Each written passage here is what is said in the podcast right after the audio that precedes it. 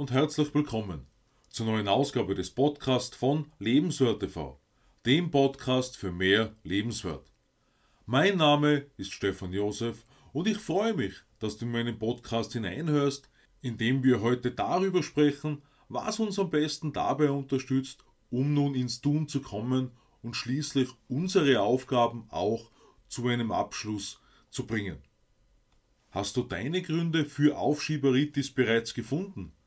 Bist du dabei auch auf Ängste gestoßen, die dich davon abhalten, bestimmte Aufgaben sofort anzupacken? In den beiden vorangegangenen Beiträgen haben wir nun schon über mögliche Gründe und Ängste gesprochen, die uns von der Erledigung so mancher Aufgaben abhalten können. Wenn es dir anfangs schwer gefallen ist, dem Ganzen so richtig auf die Spur zu kommen, kann ich das vollkommen nachvollziehen. Erst in den paar letzten Tagen habe ich mich selbst wieder gefragt, weshalb ich einige kleinere Aufgaben bisher noch nicht erledigt hatte. Natürlich ist zwar schön und gut, die Auslöser für eine immer länger werdende To-Do-Liste zu kennen. Allerdings fragt sich nun klarerweise, wie soll ich das jetzt alles auf die Reihe bekommen? Wo soll ich nun als erstes ansetzen, um tatsächlich weiterzukommen. Dazu sprechen wir heute und in den beiden kommenden Wochen über die besten Tipps von Scott Allen aus seinem Buch Do the Hard Things First.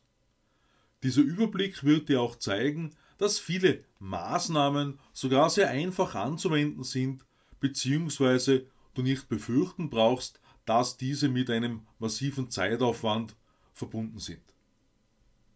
Der erste Schritt ist in jeder Hinsicht Verantwortung für das eigene Leben zu übernehmen.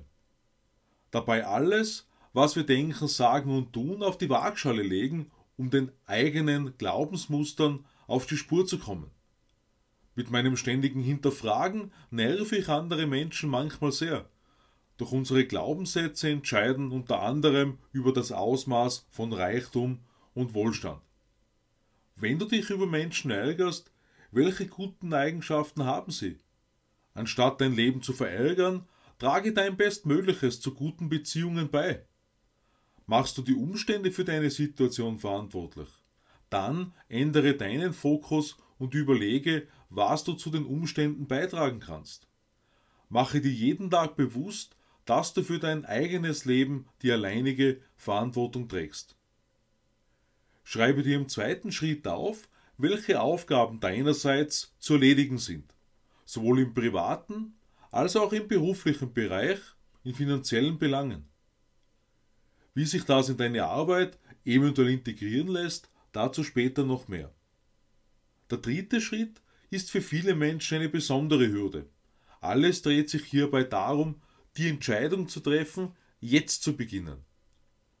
Dabei geht es nicht so sehr darum, jede Aufgabe direkt zu Ende zu bringen, sondern um den Start allgemein. Einfach gleich die Reisespesenabrechnung machen oder den Müll hinausbringen.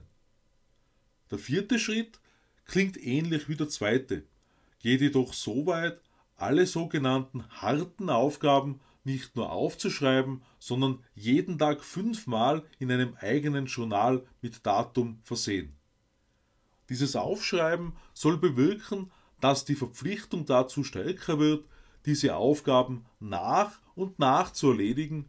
Aus meiner Sicht kann das ganz einfach als Verinnerlichung beschrieben werden. Auch der fünfte Schritt nimmt gewissermaßen Bezug auf den zweiten, und zwar insofern, als dass du dir 5 Minuten Blöcke nimmst, um zu starten. Kommst du dann so richtig in den Flow hinein, bedeutet das jedoch nicht, dass du unbedingt stoppen sollst. Oder verlängere dir diesen zeitlichen Block für das nächste Mal, wenn du dich dabei schon wohlfühlst. Das heißt, du musst nicht alles gleich erledigen, aber vielleicht gehst du in der Aufgabe so auf, dass du diese direkt zu Ende bringst und dir dann sogar ein Stein vom Herzen fällt. Schritt Nummer 6 bringt uns nun dahin, einem anderen Menschen von dem geplanten Vorhaben zu erzählen. Aus meiner Sicht soll das folglich nicht zu einer negativ behafteten Rechtfertigung führen, sondern zu einer stärkeren oder womöglich überhaupt einer Selbstverpflichtung um anstatt nicht zu starten, das Projekt auch zu Ende zu bringen. Im Idealfall wählst du dir einen Menschen aus, dem du vertraust, der dir nicht nach dem Mund redet, sondern offen und ehrlich zu dir ist. Beim siebten Schritt schreibt Scott Allen über die Planung im Kalender. Wie ich selbst schon mehrmals festgestellt habe, ist ein Termin im Kalender, auch wenn nur du selbst davon betroffen bist, eine geplante Zeit. Hast du dann wieder an einem Tag erfolgreich einen Plan umgesetzt, markiere dir diesen Tag mit einem X. Der achte Schritt geht in deine persönliche Vorstellungskraft hinein, nämlich dir selbst vorzustellen, wie du deine harte Aufgabe erledigst. So wie ich das sehe, besteht die Notwendigkeit, dafür in die Ruhe zu kommen. Denn Fokus auf eine bestimmte Sache bedeutet nicht nur, sich Zeit dafür zu nehmen, sondern auch herunterzufahren. Schließlich signalisieren wir unserem Unterbewusstsein mit der Vorwegnahme eines erfolgreichen Abschlusses vor unserem geistigen Auge, dass wir bereits einmal erfolgreich waren.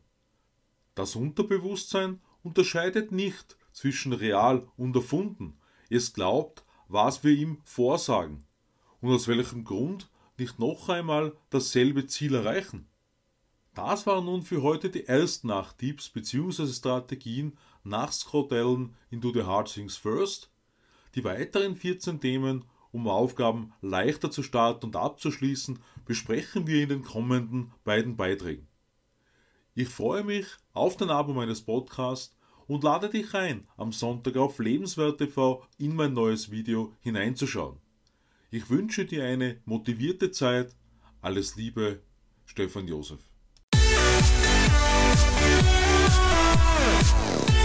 Yeah.